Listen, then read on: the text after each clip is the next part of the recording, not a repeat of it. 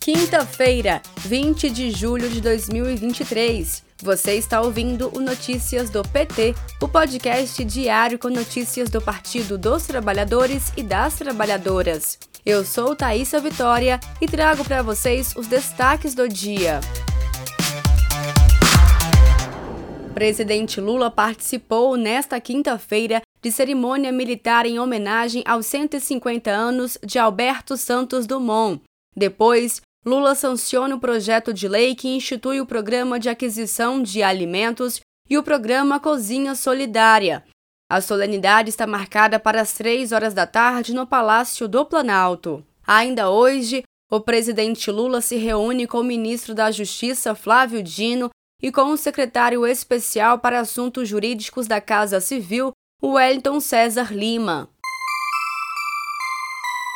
A Caixa Econômica Federal já limpou o nome de 225 mil pessoas com dívidas de até 100 reais na primeira fase do Desenrola Brasil e prepara o mutirão de atendimento à população para renegociação de débitos amanhã, sexta-feira, 21 de julho. Nos dois primeiros dias de operação do Desenrola, o Banco Público renegociou 10 mil contratos de pessoas inadimplentes. De acordo com a Caixa, 90% dos contratos foram liquidados já com descontos por menos de 2 mil reais. O cheque especial, cartão de crédito e crédito consignado eram as principais causas de endividamento dos brasileiros e brasileiras.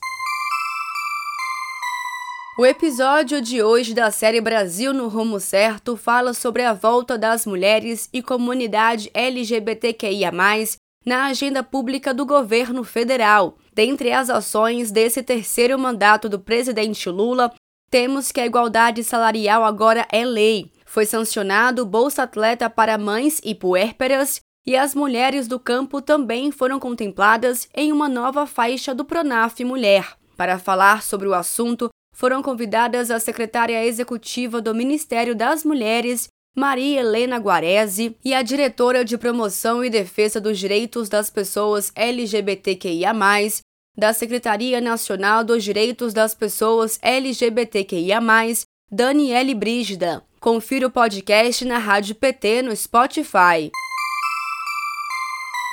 O Ministério da Ciência, Tecnologia e Inovação irá destinar mais de 50 milhões de reais para a recuperação da infraestrutura e recomposição orçamentárias de institutos de pesquisa. O anúncio foi feito pela ministra Luciana Santos nesta quarta-feira, 19 de julho.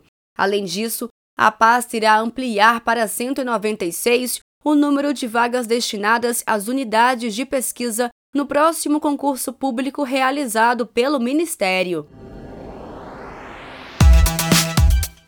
Este foi o Notícias do PT. Ele é diário e está disponível na sua plataforma de áudio preferida. Siga o podcast para receber uma notificação toda vez que sair um novo episódio. Se você gostou, deixe cinco estrelas na avaliação e compartilhe. Você encontra mais notícias como estas no portal do PT em pt.org.br.